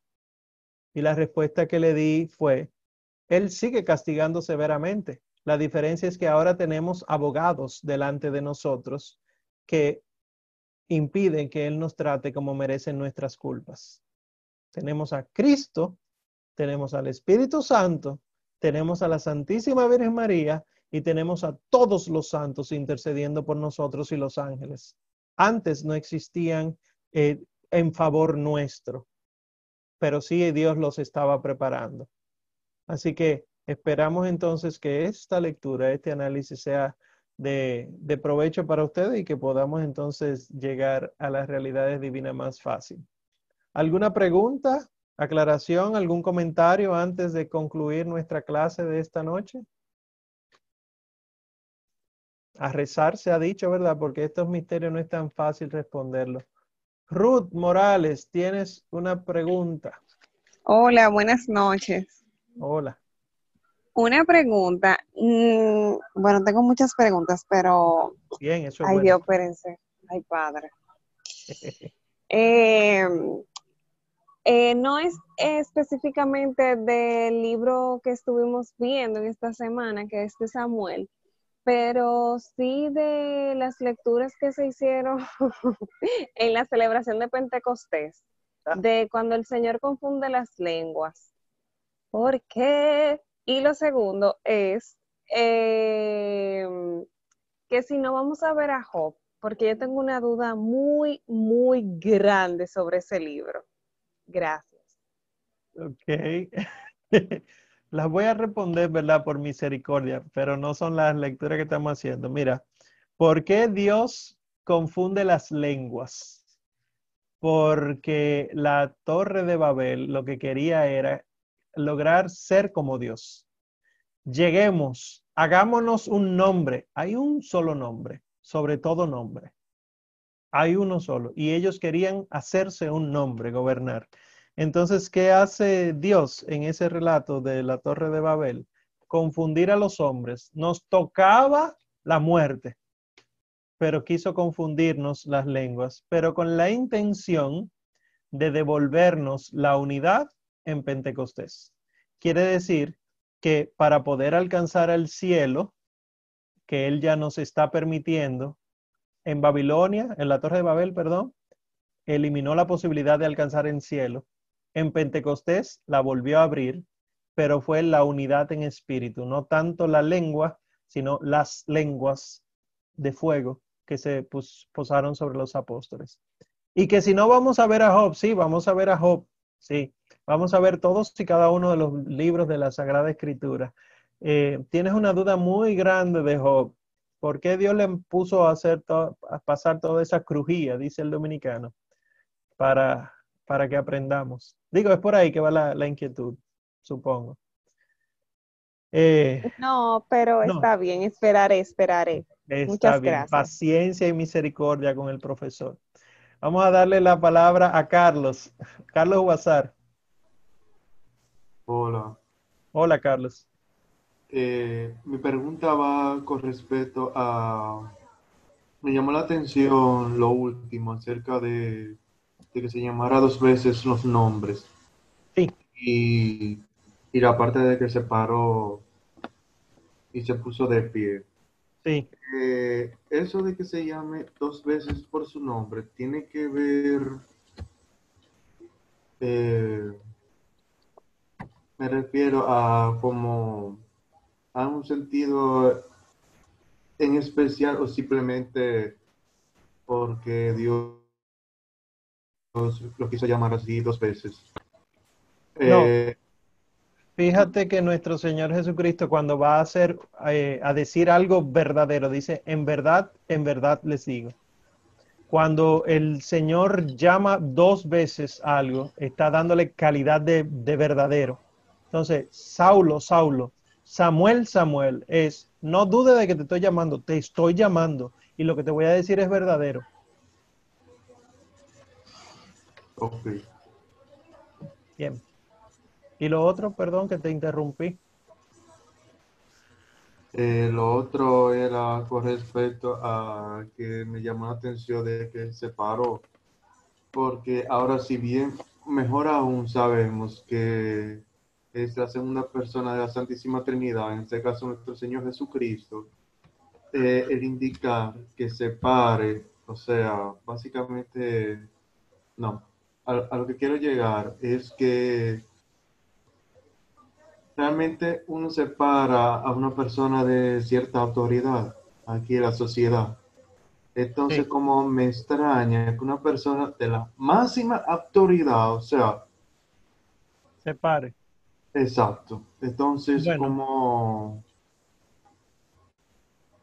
El, eh, o sea, ¿por qué sucede eso? Simplemente lo relata, ya sucedió y eso, porque eso me llama mu- mucho la atención, esa parte. Sí. Bueno, el ponerse de pie no es igual que ahora. En la Biblia no es igual que ahora. O sea, de hecho, el maestro se sentaba, eh, el juez se sentaba, etcétera.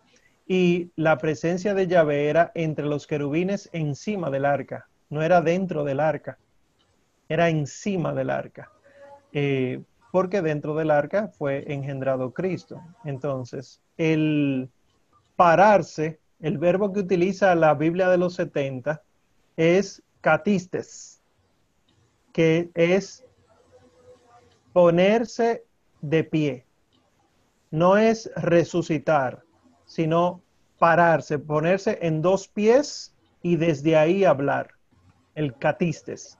Piensen en el himno Acatistos de que se canta a la Virgen María, o sea, un himno que se canta de pie.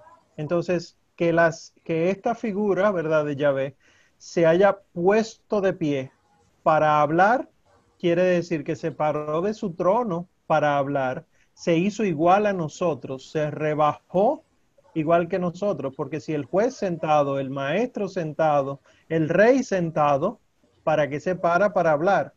Se abajó y tomó la condición de esclavo pasando por uno de tantos. Eso fue lo que hizo. Y entonces por eso sabemos, eh, esa es otra de las cosas que ustedes tienen que saber. Le dije lo del arca de la alianza siempre María, pero cada vez que ustedes vean ángel de Yahvé o a Yahvé hablando el lenguaje humano, es la segunda persona de la Trinidad a lo que está haciendo referencia. No es que el Padre no hable y no es que el Espíritu no hablan, sí hablan, pero desde la manifestación de la Trinidad lo que estamos viendo es que la segunda persona está haciendo algo en, esta, en, esta, en este acto que está ocurriendo. Y aquí vemos, como yo les explicaba, que es cuando se para que se puede escuchar Samuel. Antes de eso no se escuchaba Samuel, por lo menos para nosotros. Samuel sí sentía algo en su corazón, pero él incluso lo confundía con Elí. Pero cuando supo por la catequesis de Elí, ah, ese es Yahvé, dile, habla que tu siervo escucha, entonces tiene que ser la segunda persona de la Trinidad que le dice, la que se para y le habla, Samuel, Samuel. Y ahí le revela muchísimas cosas que luego el pobre Samuel tiene que volver a, a escuchar todo eso. Bien. Sí. Perfecto. Pues eh, vamos a concluir a menos que alguien tenga alguna otra intervención. Vamos pues, eh, bueno, ah, la próxima clase ya saben, Corpus Christi, pueden aprovecharlo para la lectura, porque nosotros tenemos eh, para la semana que le sigue a esa, el programa, ahora mismo lo abro para que ustedes lo tienen, pero para que también lo vean. Según lo que nosotros tenemos en el programa y cronograma, es, no hay docencia la semana que viene, pero primera y segunda de Reyes, y la asignación de lectura es segunda de Samuel 7 y segunda de Reyes 2. O sea, son solo dos capítulos. Una de uno de segundo de Samuel y otro de segundo de Reyes. Pero mi consejo es que como vamos a tener dos semanas sin docencia, que lea mucho más que eso para el bien suyo, para el bien suyo. Por ejemplo, Ruth, léete Job entero y quizás en la misma lectura te responda las dudas que tú puedas tener. Ahora Ruth abre el micrófono y me dice, las dudas son porque ya yo me lo leí. Eh, pero hagan Exactamente. sí, pero hagan eso. O sea, por ejemplo, eh, un consejo, les interesó mucho el análisis de estos tres capítulos de Primera de Samuel, sigan, sigan leyendo Primera de Samuel con estos espejuelos y, y descubrirán muchas más cosas. Eso de la virginidad, por ejemplo, de, en el arca, impresionante. Sigan leyéndolo así, lean Segunda de Samuel, lean Primera de Reyes y verán que lo aprovecharán más. Así que vamos a concluir, pues, eh, sepan que pueden seguir realizando sus pagos los que no lo han hecho y que si alguien quiere agregarse al chat, todavía está disponible el chat para hablar todo lo que ustedes quieran. Ah, y que para entrar a clase no tienen que volver a solicitar el acceso. Usted guarda el link que se le mandó y punto. Eh, porque hemos visto que le siguen llegando las solicitudes. Por favor, déjenme entrar, pero no tenemos que dejarlo entrar. Ya ustedes tienen el link, nada más tienen que darle ese link y punto. Bien, pues acabamos entonces en el nombre del Padre y del Hijo y del Espíritu Santo. Amén. San Miguel Arcángel, defiéndenos en la batalla. Sé nuestro amparo contra las perversidades y acechanzas del demonio. Reprímalo Dios, pedimos suplicantes. Y tú, príncipe de la milicia celestial, arroja al infierno con el divino poder a Satanás y a los otros espíritus malignos que andan dispersos por el mundo para la perdición de las almas. Amén. Bajo tu amparo nos acogemos, Santa Madre de Dios. No deseches las súplicas que te dirigimos en nuestras necesidades. Antes bien, líbranos siempre de todo peligro, oh Virgen gloriosa y bendita. Amén. El Señor nos bendiga, nos guarde de todo mal y nos lleve a la vida eterna. Amén. Buenas noches y oren por mí. ¿eh? Bye.